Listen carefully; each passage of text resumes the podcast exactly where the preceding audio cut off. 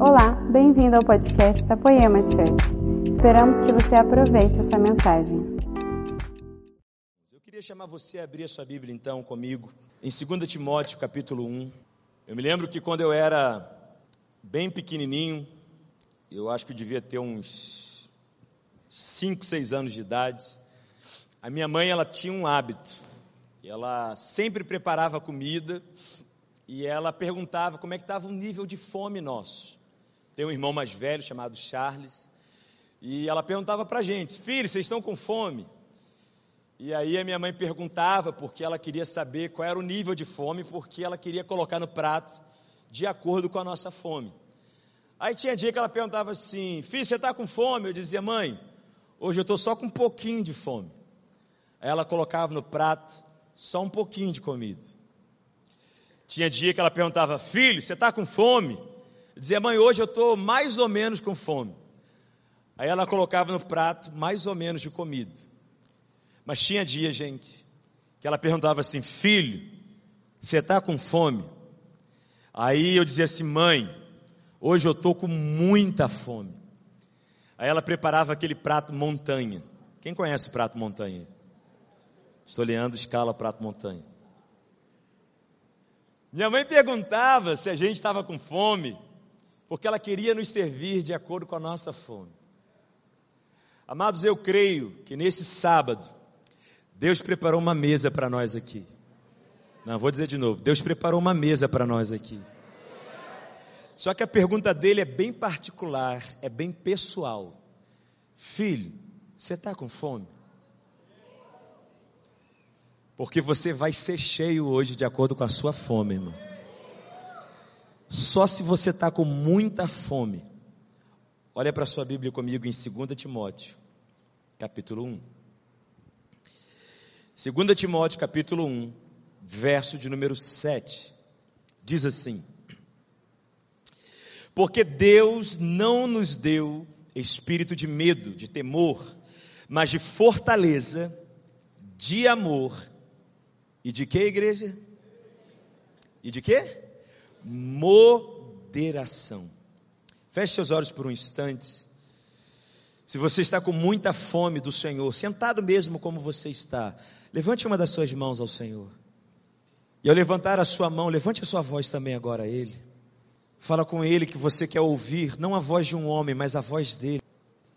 Espírito Santo, o Senhor tem muita liberdade nesse lugar liberdade para fazer o que o Senhor quiser, como quiser, da forma que o Senhor quiser. Queremos que o ensino da tua palavra seja vivo, seja poderoso, que a tua palavra seja viva e eficaz em nosso meio. Por isso, agora, Pai, nós repreendemos toda distração, toda preocupação, nós não vamos ficar, Senhor, indiferentes à tua palavra, indiferentes ao que o Senhor vai falar conosco. O nosso coração será um coração como boa terra, um coração humilde, quebrantado para ouvir a tua voz.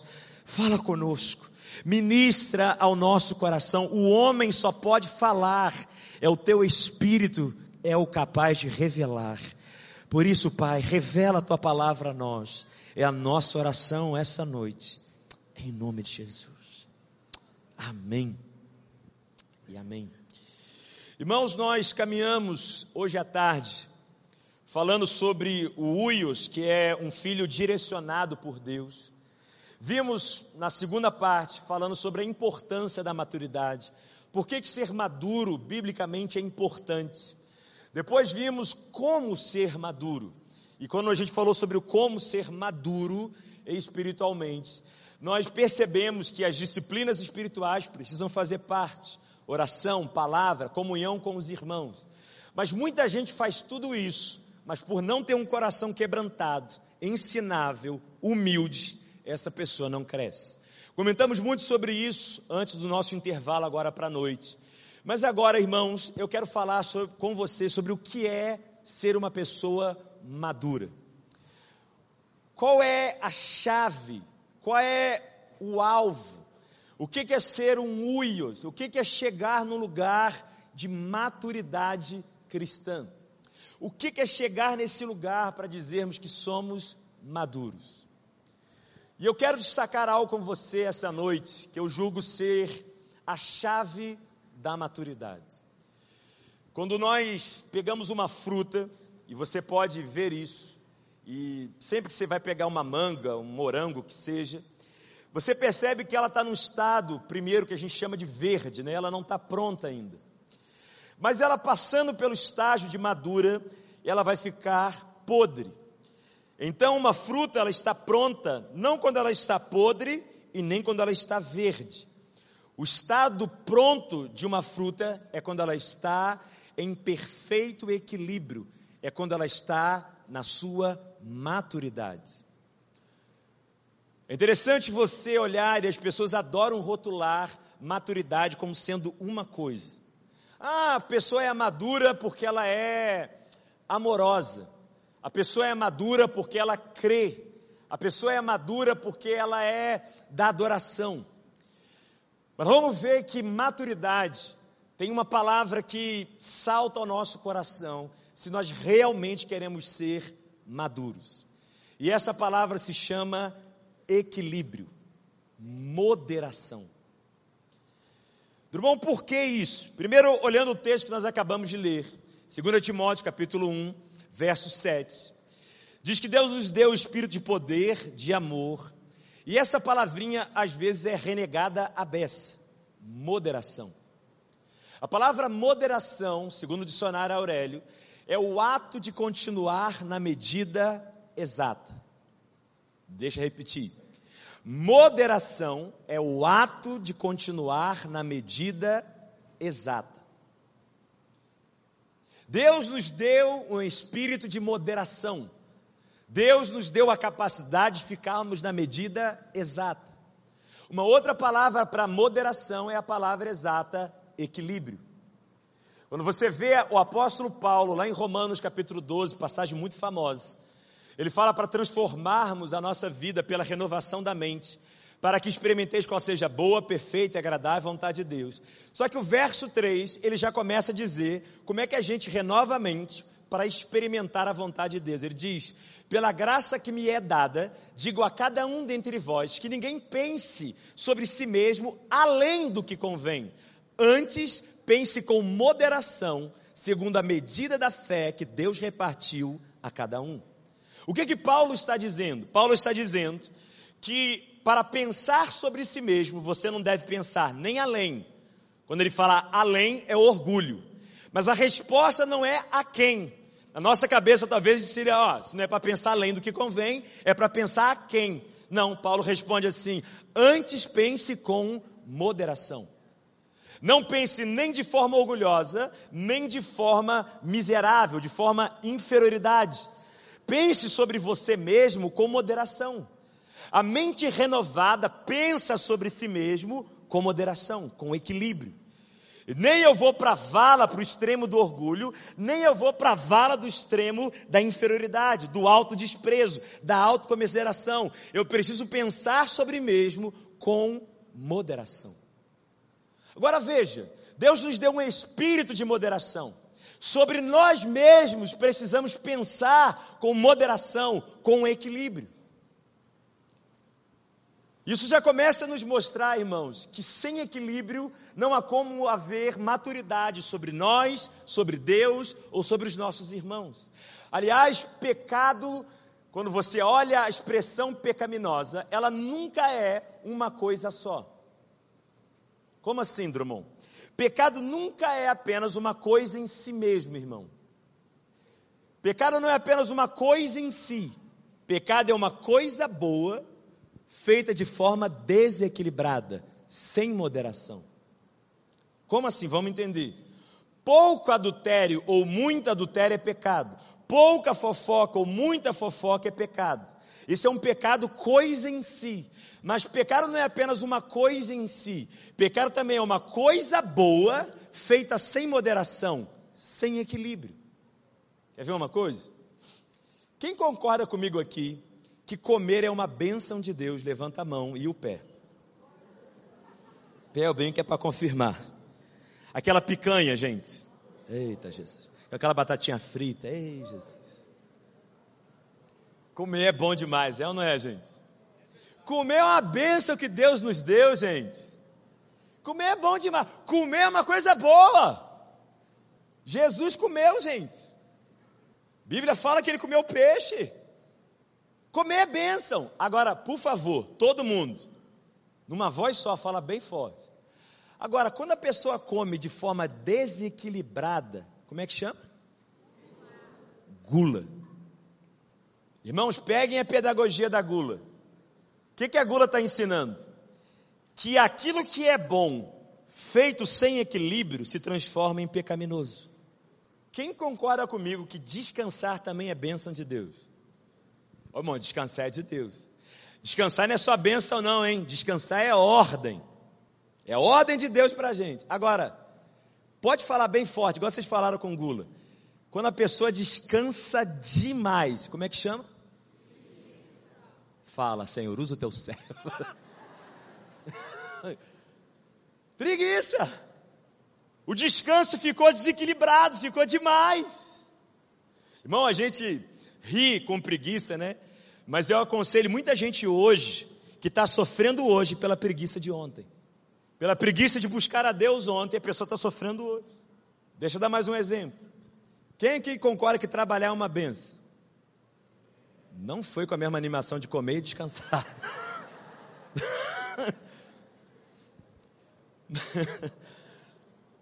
Mas é que trabalhar é bênção de Deus, foi antes da queda. Deus falou para Adão cultivar a terra, trabalho, veio de Deus. Agora, irmão, trabalhar demais pode ser um ativismo que está fazendo você negligenciar Deus e a sua família.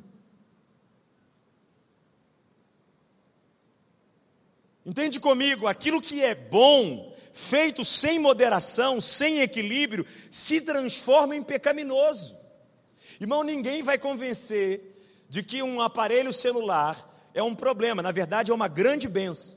Comunicar, falar com as pessoas pelo WhatsApp, pelo Instagram, Facebook, irmão, isso é uma benção da modernidade. Agora, tem jovem que passa cinco horas na frente disso e faz o que é bom se transformar em pecaminoso. Porque não tem consagração para dobrar um joelho, para conversar olhando na cara da mãe, mas tem cinco horas para passar no Instagram. Aquilo que se transforma sem moderação faz a prática se transformar em algo pecaminoso. Isso que a gente está conversando aqui é tão sério, irmãos, que o desequilíbrio ele leva a pessoa ao pecado. A pessoa não tem mais senso. Pode reparar, irmão, criança, criança, só quer brincar se a gente deixar ela, não é? Brinca para lá e para cá, tomar banho para quê? Vem comer, não precisa. O que, que o pai e a mãe têm que fazer? Para, hora de estudar, hora de dormir, hora de ir para a cama, hora de fazer isso. Tem que equilibrar o tempo dela, porque, irmão, um maduro precisa dar equilíbrio para um imaturo. A imaturidade é desequilibrada, principalmente para aquilo que dá prazer. Irmão, tem gente que até com a Bíblia parece que só faz o que tem prazer. Parece que a Bíblia é um self-service. Arroz, arroz, bota aqui no prato. Feijão, feijão. Brócolis, brócolis não. espinafre, espinafre, é. Não, não também. Aí a pessoa chega na Bíblia e fica assim: arroz do amor, uau, top. Feijão da fé, top. Brócolis do arrependimento, tô fora. É uma pessoa desequilibrada. Ela quer os assuntos que abençoam, mas não quer os assuntos que corrigem. Ô irmão, aquela caixinha de promessa é o desequilíbrio em pessoa. Ou como eu diria, desequilíbrio na caixa. que é só bênção, eu só vou tirar a bênção, a promessa. O pastor Luciano Subirá, ele brinca que nunca fizeram uma caixinha da correção. Se deixar as pessoas vão desequilibradas até para abordar a Bíblia, gente. Olha para as nossas igrejas brasileiras. Elas foram rachadas ou elas foram divididas muitas vezes por desequilíbrio em disciplinas espirituais. Tem gente que foi só para ler a palavra, desequilibrado só para ler a palavra. Irmão, sabe a Bíblia de trás para frente, mas não tem fogo, não tem fervor nenhum, não tem fluir dos dons. Por outro lado, irmão, tem denominação inteira que é no manto de Nagasube é com Nagasai. É oração para lá, é oração para cá, é oração para lá, e não tem nenhum fluir ético da palavra de Deus. E esse desequilíbrio traz prejuízo, e um grupo fica brigando com outro grupo. Graças a Deus que eu estou vendo em Taubaté uma igreja equilibrada, no fogo e na palavra. Mas esse desequilíbrio tem feito as pessoas viverem para um extremo ou para o outro. O caráter acompanha, o comportamento tem acompanhado o desequilíbrio.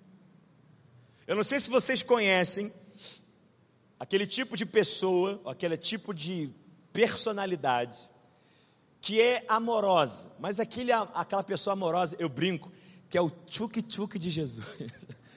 Sabe aquela pessoa querida, amável, pergunta seu nome, seu sobrenome, seu CPF, carteira de.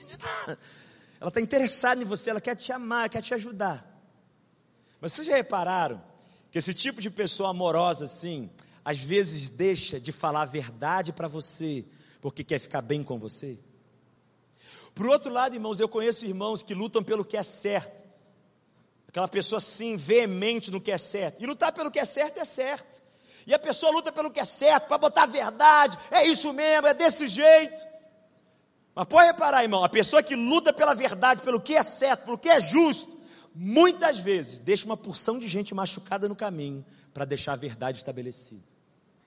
Eu brinco que a pessoa mata uma barata com uma bazuca. Desequilíbrio.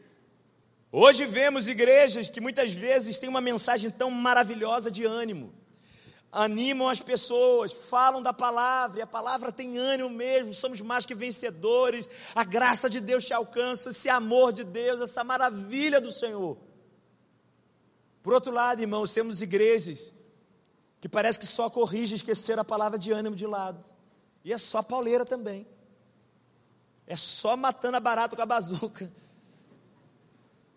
E a mensagem de cruz, a mensagem de arrependimento, e ele fala e é veemente nisso. Só que a igreja que só corrige, mas não anima, forma desanimados. A igreja que só anima, mas não corrige, forma iludidos. Mas a igreja que corrige e anima, forma cristãos equilibrados.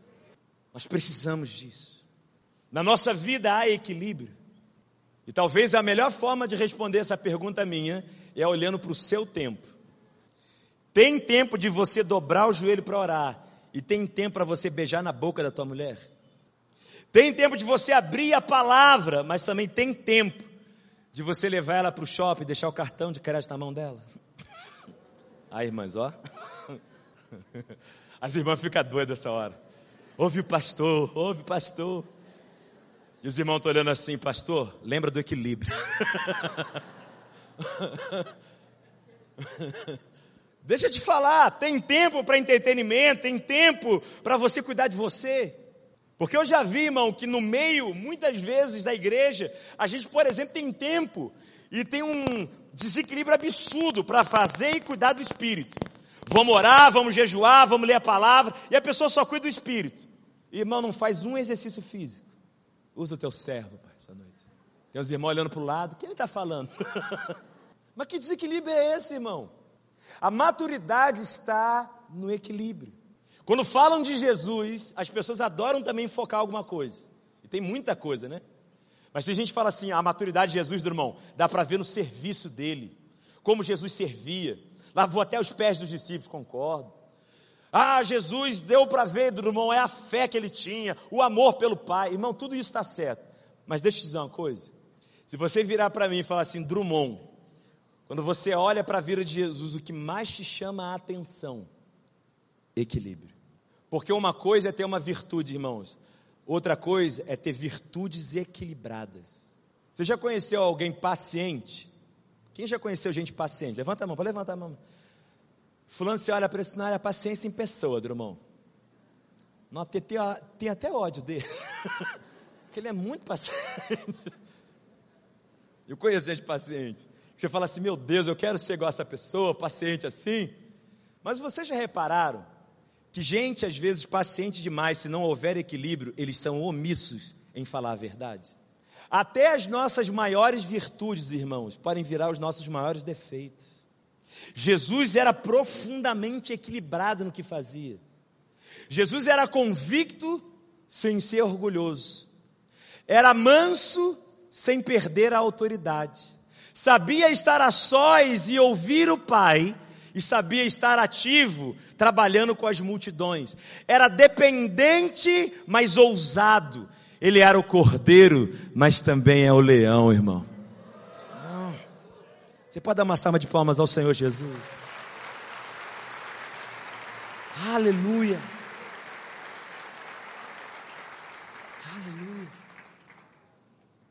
Equilíbrio. Essa noite eu quero focar em um equilíbrio que nós, como igreja, precisamos restaurar. Quem está anotando aí, anote. Fidelidade e intensidade. Fidelidade e intensidade. Precisa ver na nossa vida um equilíbrio, e eu quero que você mergulhe comigo nesse entendimento. Nós precisamos de um equilíbrio entre fidelidade e intensidade. Ao longo dos anos eu observo que parece que, no que diz respeito à maturidade, à vida cristã, nós temos dois grupos: o grupo dos intensos e o grupo dos fiéis. E quando essas duas coisas se juntam em equilíbrio, irmãos, a pessoa se transforma literalmente numa bomba atômica, em alguém que vai fazer a diferença, em alguém que vai revolucionar. A maturidade em juntar essas duas realidades é algo que a gente precisa trazer mais ao nosso cotidiano. Porque quando se fala de fidelidade, quando eu me refiro a fidelidade, eu me refiro à constância ao fazer o que é certo. Sabe aquelas pessoas que têm uma constância em fazer o que é certo? Elas constantemente estão vindo ao culto. Elas constantemente estão orando. Elas constantemente estão dando dízimos elas constantemente estão dando uma oferta, elas têm fidelidade. Por outro lado, irmãos, nós temos um outro grupo, que é o grupo da intensidade. Como é que é isso, Drummond? São pessoas intensas, apaixonadas por entregar, por dar, por se doar aquilo que é de Deus. Essas pessoas, irmãos, não são pessoas que simplesmente estão adorando. Quando você olha para alguém intenso adorando, apaixonado adorando, há uma entrega, há lágrimas no rosto, há um coração de todo o coração na busca. A intensidade é algo muito marcante na vida de alguém que é apaixonado pelo Senhor ou por fazer a obra de Deus. Tudo ele faz parece dando tudo de si. Só que esses dois grupos, irmãos, na igreja eles convivem. E muitas vezes eles se agridem. Eu explico. As pessoas que são fiéis, irmãos, muitas vezes têm muita dificuldade em ser intensas. Elas têm uma constância em fazer o que é certo. Mas quando você vê elas fazendo, você percebe que muitas vezes a paixão deixou de lado. Isso acontece muito com quem já tem algum tempo de caminhada cristã.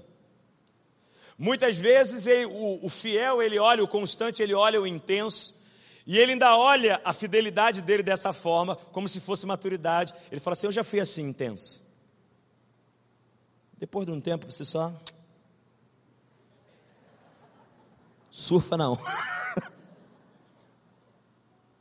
e às vezes até implica com o outro lado.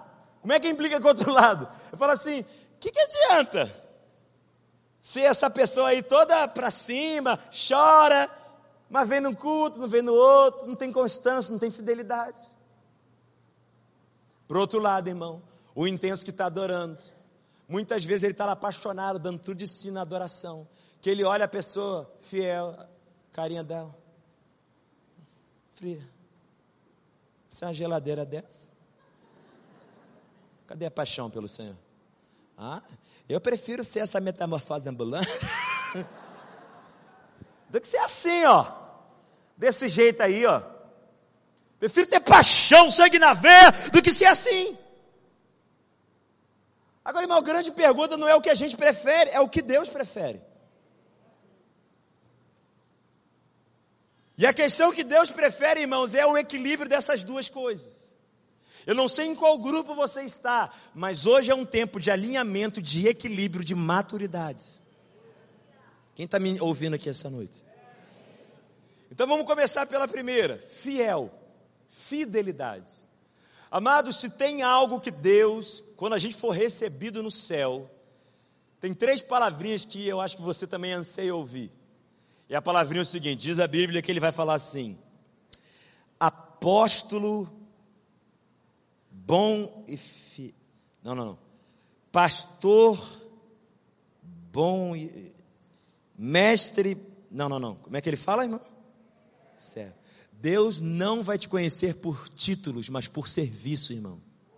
Tem gente que tem título, mas não serve. Então, irmão, não será uma boa recepção.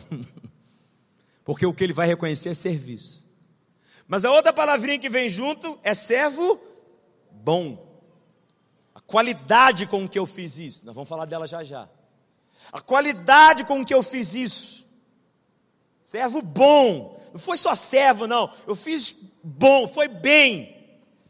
Mas a outra que é a nossa área, ele vai dizer o que a gente? Fiel. A fidelidade será destacada por Deus na eternidade. Mais do que números, mais do que qualquer coisa, o que Deus vai destacar de mim e de você é o quanto fomos fiéis naquilo que Ele nos mandou fazer. A fidelidade muitas vezes ela não atrai muitos olhares, mas atrai muitos olhares de Deus. Liderança, ele disse que seja fiel. Se a pessoa não tem fidelidade para fazer as coisas, irmão, ela simplesmente vai se perder no processo todo. Porque até o sistema de promoção de Deus tem a ver com fidelidade. A Bíblia diz: seja fiel no pouco e o quê? Pode falar forte, igreja. Sobre o quê? O muito te colocarei. Olha o que a Bíblia está dizendo. Seja fiel no pouco. A fidelidade, o que é o pouco? O pouco é a escassez. Porque, irmãos, fidelidade não é simplesmente algo que eu declaro, que eu digo, mas fidelidade é simplesmente ou declaradamente quando tem pouco, quando tem escassez. Você sabe que a palavra no hebraico para fidelidade fala de compromisso naquilo que você fez, naquilo que você disse. Aí fulano é fiel, ele se comprometeu com aquilo que ele disse. No nosso caso, fidelidade, a palavra de Deus. Agora me escute. A palavra fiel no hebraico tem um significado muito interessante. A palavra significa verificado, testado. Me arruma essa cadeira aqui, irmão, rapidinho. Essa aí mesmo, tá vazia. Arruma aqui. Antes de essa cadeira aparecer, de ser vendida para essa igreja, um instituto de pesquisa fez um teste com ela, ou a própria empresa fez um teste com ela, para ela ir para o mercado. Colocaram estofado, colocaram o aço aqui, juntaram os materiais. E depois que colocou tudo isso, que ela prometia ser uma cadeira, eles fizeram uma coisa: eles verificaram, eles testaram. E aí, quando foi testar, o que, que faz no teste, Drummond? Você coloca o máximo de pressão possível para ver se essa cadeira realmente é fiel para alguém se assentar. Fiel na escassez, irmão, é para verificar se vamos ser fiéis. Sabe por quê? Fidelidade não é algo que eu declaro, é algo que eu provarei no meio da adversidade. E aqui está a questão. Você lembra de Pedro? Pedro falou: jamais vou te negar.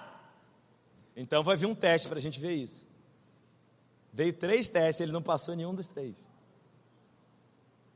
nossa fidelidade será testada. Agora, qual é o problema da nossa geração? O problema é que a geração nossa usa o teste, usa o teste como desculpa. Deixa eu repetir. A nossa geração usa o teste como desculpa. Ai, pastor, eu não fui fiel nos dízimos esse mês porque a coisa apertou. Opa, mas a coisa apertar era um teste. Ai, pastor, não fui fiel em amar minha esposa porque aquela jararaca falou do jeito comigo. A falta de amor dela é para provar a sua fidelidade no pouco, irmão. Eu não sei se vocês conhecem a história do fundador da Colgate. Para quem não sabe, a Colgate é um fundador é cristão. E a Colgate, até o nome, ele pegou uma inspiração bíblica para isso. E achei engraçado. Ele pegou Col de Colossenses, Gá de Gálatas e TE de Tessalonicenses. Uma criatividade. Ainda bem que ele não pegou Abacuque. E no início da empresa, empresa lá embaixo, há muitos anos atrás, ele crente, teve um problema na empresa financeiro, o contador não era cristão, e ele sempre foi dizimista da empresa, abençoador na empresa, sempre separava os 10%. Só que o contador começou a falar com ele, cara, não vai dar para dar o dízimo mais, você tem que parar, a, a coisa apertou no financeiro para a gente. Aí o dono da Colgate olhou para o contador e falou assim, então, o próximo mês a gente não vai dar 10%, a gente vai dar 15%.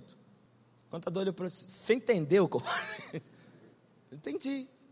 Irmão, a Colgate não faliu e virou essa multinacional que a gente conhece. Mas na hora que falta, é a hora, irmãos, que nós somos chamados à fidelidade. A fidelidade de fazer coisa quando ninguém está vendo. A fidelidade de olhar para Deus e falar: Eu estou fazendo para o Senhor, não estou fazendo para homem algum. Está todo mundo fazendo algo, está todo mundo vivendo de um jeito, mas mesmo que não seja o jeito, mesmo que seja só eu, mesmo no pouco, eu vou ser fiel.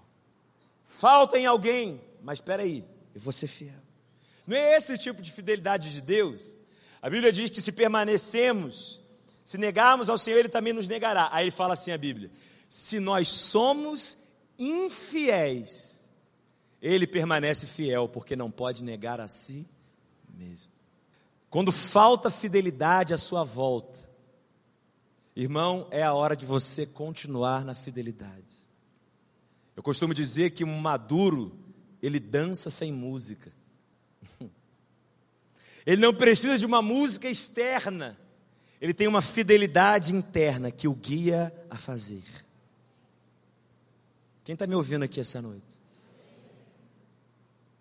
Me lembro Missionário Ronaldo Lindório, na Lagoinha, uma vez ministrando. Ele disse que ele foi pregar numa igreja. E essa igreja estava completando acho que 50 anos de fundação. E o Ronaldo Lindório é um grande missionário, um grande homem de Deus. Ele pregou no dia. Quando terminou a mensagem, ele se assentou ao lado de uma irmã. Quando ele sentou do lado da irmã, a irmã disse para ele assim: é, Pastor, você viu o bolo lá na frente? Aí o Ronaldo Lindório falou: Sim. Aí ela, ela falou para ele assim: Fui eu que fiz. Aí ele falou: Parabéns, irmã, que benção esse bolo. O pastor pegou o microfone dele e começou a falar. Eu quero agradecer aos irmãos da intercessão, que intercederam para que a igreja estivesse aqui agora completando 50 anos. Aos irmãos que decoraram a igreja. Irmão, ele agradeceu todo mundo. Ele só esqueceu da irmã do bolo. Porque pastor é um sujeito esquecido. Quando o pastor falou assim, agora vá na paz, na graça e na paz do Senhor Jesus, amém. Na hora que ele falou isso, irmão, a irmã do lado do Ronaldo Nora falou assim: nunca mais eu faço bolo dessa igreja. O pastor não reconhece a gente. Agora, irmão, peraí. Sua fidelidade está atrelada a reconhecimento? Então, quando faltar o reconhecimento, você vai deixar de ser fiel. Nas igrejas brasileiras tem muita irmã do bolo, gente. Se o pastor não elogiou, não colocou na frente, fulano elogiou, e daí, irmão? Eu vou ser fiel até o fim. Isso precisa ser uma decisão nossa, isso é maturidade. Uma vez fui confrontar o irmão, Falei, irmão, você está chegando muito atrasado no culto. Aí ele virou para mim e falou assim: Mas todo mundo chega atrasado. Falou, então tua fidelidade em chegar na hora está atrelada em fidelidade dos outros? Aí ele olhou para mim: É, não. Peraí, irmão, então eu deixo de ser fiel porque o outro não foi? Parece parece que a gente fica colocando a atitude ou comportamento baseado no que o outro faz, mas fidelidade do maduro está atrelada ao que Jesus fez. Se a fidelidade não está atrelada ao que Jesus fez, então, irmão, nós vamos parar com a fidelidade, com a constância em fazer o que é certo a qualquer momento. Fidelidade não é glamuroso, mas é reconhecido pelos céus. Deus vê o fiel, Deus contempla os fiéis. Deus receberá o fiel. Fidelidade. Mas como eu disse, gente, a fidelidade em fazer o que é certo, muitas vezes entra numa rotina tão grande que a pessoa já não tem paixão em fazer o que é certo. A fidelidade precisa ser temperada e equilibrada com a intensidade. Eu queria que você viesse comigo no livro de 2 Reis, segundo livro de Reis. Corre lá comigo.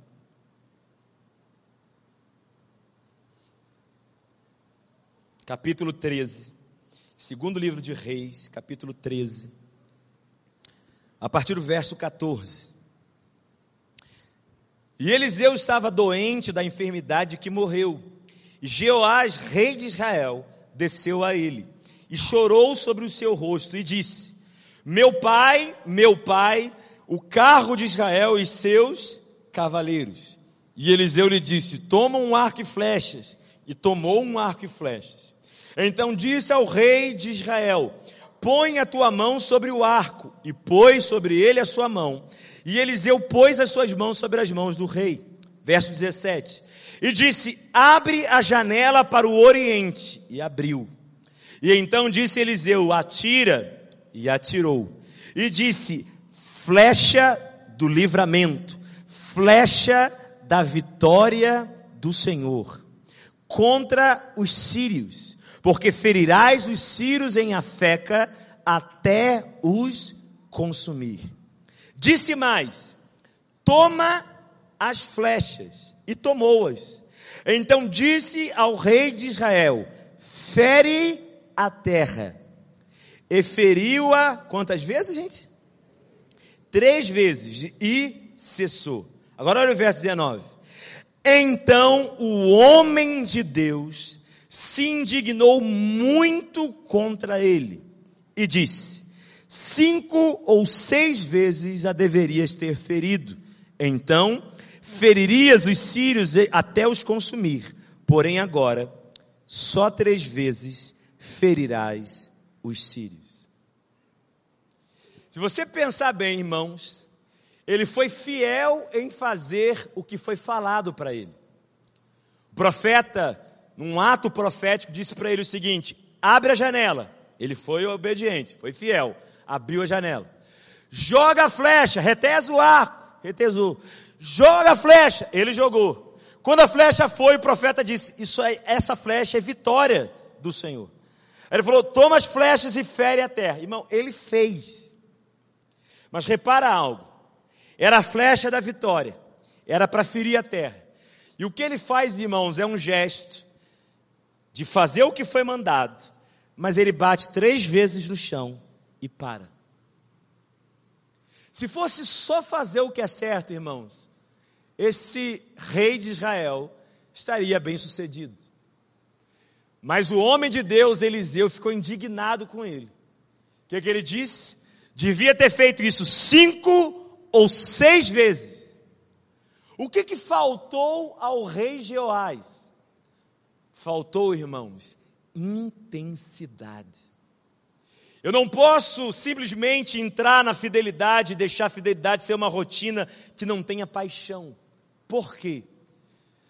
Porque o que Deus me chama a viver, o que Deus me chama a praticar, não pode ser simplesmente o que é certo, mas da forma certa. Vocês lembram de Davi? Deus mandou pegar a arca. Aí ele pegou a arca, só que colocou na carroça de boi. Devia ser transportada no ombro dos sacerdotes. Irmão, era certo, me respondam, era certo trazer a arca de volta? Sim ou não, igreja? Sim. Era para trazer a arca da aliança de volta. Estava certo o que ele fez. Mas quando ele coloca em carroça de bois, irmão, e não no ombro dos sacerdotes, ele estava fazendo a coisa certa da forma errada. Vocês conhecem a história. A carroça trepida, e quando ela cai, porque Deus não estava naquele negócio, vem o sacerdote e coloca a mão. Irmão, nunca tente segurar o que Deus está derrubando. Nunca tente segurar o que Deus está derrubando. Nunca tente manter uma área da sua vida que Deus está falando, eu quero isso no chão, porque eu vou te erguer de novo. Para de segurar. O problema era que era no ombro do sacerdote. Mas, irmão, nós queremos o que é de Deus, com o mínimo esforço possível nosso. O que, que a gente faz? Terceiriza o esforço. Ao invés de ser no meu ombro, vai vir, mas vai vir de um jeito que não me dá muito trabalho. E a gente ainda diz que esse jeito é a graça. Não, irmão, é graça mas vai vir no ombro dos sacerdotes da poema. Eu não posso apenas olhar para o que é certo, eu tenho que olhar para a forma que é feito. Se você já tem tempo de igreja, me escute.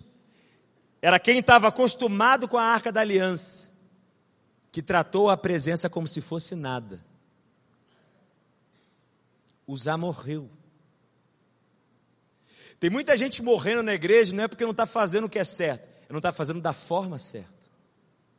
Irmão, sério, sério. A Bíblia se importa com a forma? Claro, irmão. A Bíblia diz que aquele que dá, dê com alegria. A Bíblia diz para servir com fervor de espírito. A Bíblia diz que a misericórdia tem que ser feita com alegria. A busca tem que ser feita com intensidade. O que, é ser intenso? A palavra intenso, irmãos, é manifestar em alto grau. É quando você se manifesta no alto grau, no máximo que você pode. Intensidade é fazer o que você tem que fazer da melhor forma que você pode fazer. Isso é intensidade. Se intensidade não fosse importante, o mandamento mais importante da Bíblia, irmãos, vocês sabem, o primeiro mandamento mais importante da Bíblia: amarás ao teu Deus. Como? De quê? Irmão, repararam uma coisa? O versículo inteiro do mandamento mais importante da Bíblia tem intensidade no meio dele. Amarás ao teu Deus de todo o teu coração, não é só de coração, de todo o teu coração, de toda a tua alma e de todas as tuas forças. A busca tem que ser com intensidade. Buscar-me-eis e me achareis. Quando o que, gente? Quando me buscares de. Tem gente buscando e não achando, porque não está buscando com toda a intensidade, irmão.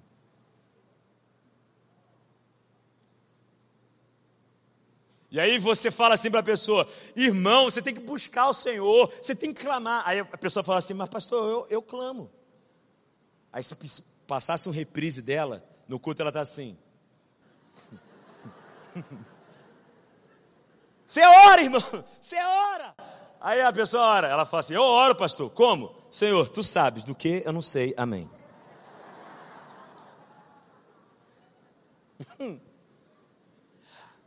Aí, com essa resposta, ela teria te mostrar o que ela faz, ou seja, ela tem a fidelidade do fazer. Mas, irmão, as pessoas não estão encontrando, não é só porque não fazem, é porque não estão fazendo com toda a paixão. Essa é a mesma pessoa, irmão, que vem no culto, e na hora de ser intenso para adorar, ela fala: Não, Deus não é surdo, eu estou aqui na minha. Tranquilidade. Mas ela não acha porque ela não é intensa. A forma para Deus importa muito. Minha pergunta é: no trabalho da igreja, no ministério, como você tem servido? Tem paixão ao começar o grupo pequeno? Tem paixão ao fazer o trabalho na música, na diaconia, no estacionamento, seja onde você serve. Ah, paixão, ou você está fazendo para cumprir um protocolo. Tem gente que é velho na fé e quando olha a intensidade, ao invés de se inspirar, quer abafar o fogo dos outros, irmão. Eu já fui assim novo na fé, ó, pula igual uma gazela. Sei para que isso. Essa gente fica na janela vendo Davi dançar, irmão. E nem tem a coragem de descer e dançar junto. Mas fica na janela criticando quem dança. E a intensidade nunca vem. E ele ainda acha que isso é coisa de gente imatura, não, irmão. Quanto mais maduro na fé, mais intenso e apaixonado eu e você deveremos ser. Eu ainda tenho fogo, eu ainda tenho lenha para queimar para o Senhor, irmão. Se é para o Senhor, bata mais forte, meu, com intensidade mesmo, irmão.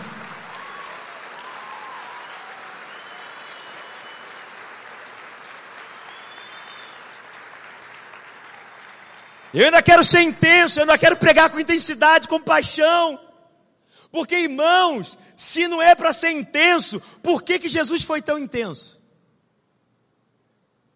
Porque para mim e para você já bastaria, irmão. Na minha opinião, um Deus tão grande como o nosso, bradar do céu dizendo: Eu te amo. E já estava ótimo. A gente não merecia nem isso. Mas ele foi tão intenso que ele falou assim: Eles valem tudo. E ele derramou cada gota de sangue na cruz do Calvário para mostrar que te ama, irmão. Ele não foi só fiel, não, ele foi intenso. Às vezes eu sinto falta, irmão, de ver gente apaixonada de novo, queimando de novo. Ai, porque fé, Drummond, fé da palavra não tem emoção. Sai daí, irmão, isso é frieza.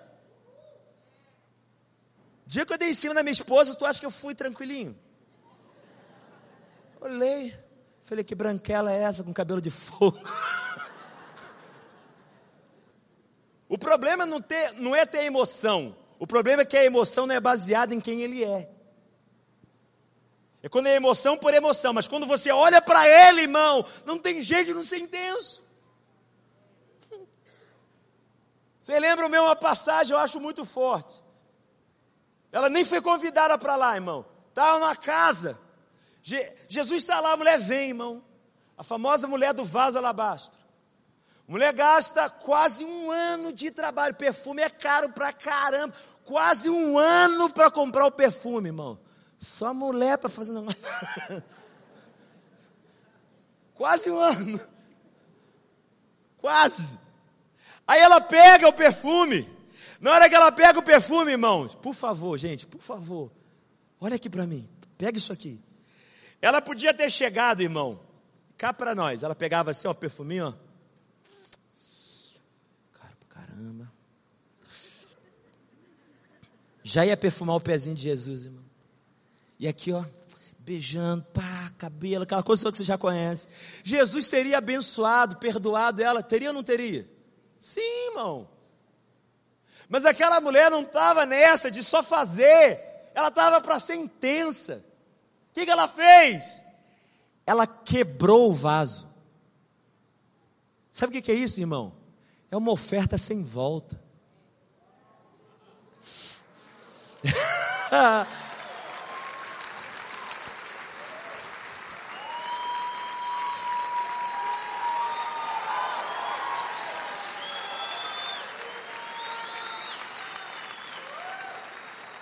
não vai ficar nada para mim, é tudo para Ele.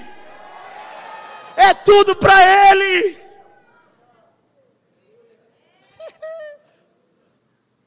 Aí, irmão, quando ela faz isso, se levanta crítico. Claro, gente.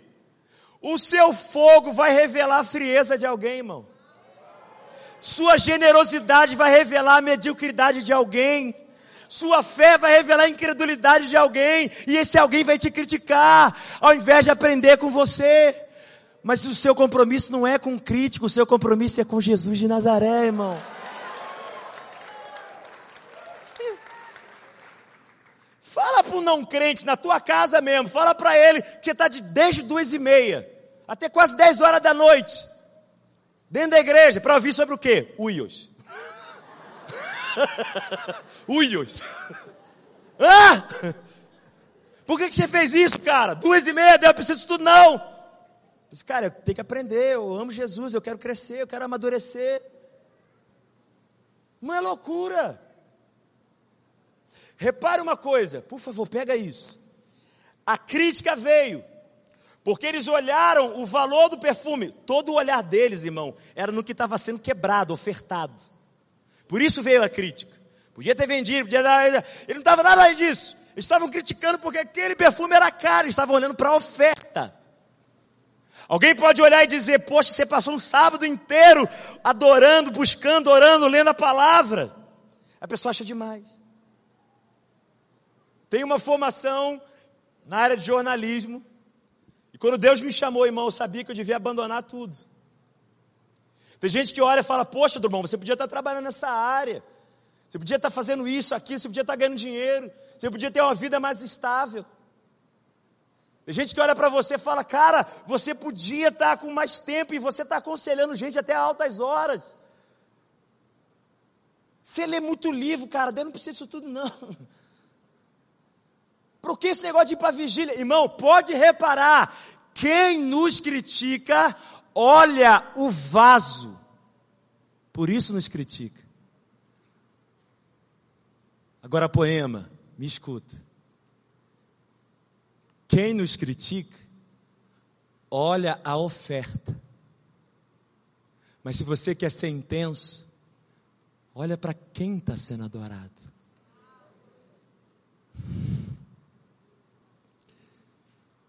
Quem está sendo adorado, irmão, é digno de ser quebrado todo vaso alabastro. Um sábado não será suficiente para honrá-lo. Uma vigília, uma profissão, a sua entrega não chega perto de quem ele é, irmão. O segredo de ser intenso é não perder os olhos de quem está aqui hoje. Quem está aqui nessa igreja, irmão, é digno de ser adorado para todos sempre.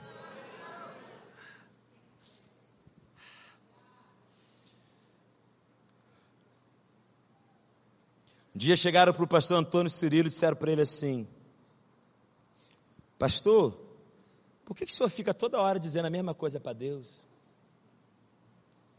Você fica aí horas adorando. Você não acha isso exagerado, não? Toda hora você fica aí, santo, santo, santo. Você canta muito, muito tempo. Aí o pastor Cirilo ouviu a pessoa e falou assim: É, irmão, eu acho que quando eu chegar no céu, Jesus vai me receber. Quem sabe ele vai me dar um abraço. Quem sabe ele vai me colocar no colo dele, virar para mim e dizer assim: Cirilo, você exagerou.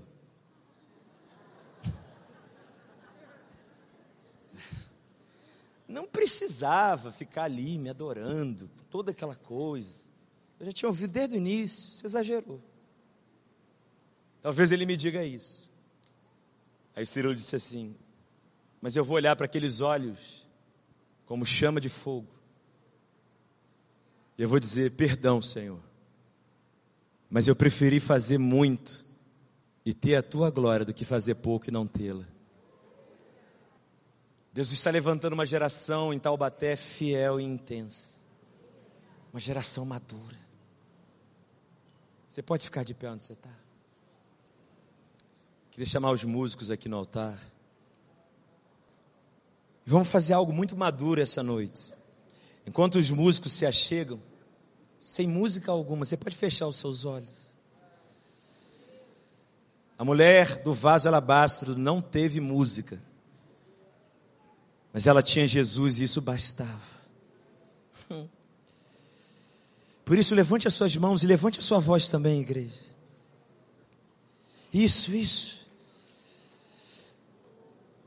Eu ainda tenho fogo, eu ainda tenho lenha, Senhor. Eu ainda tenho, ainda tenho.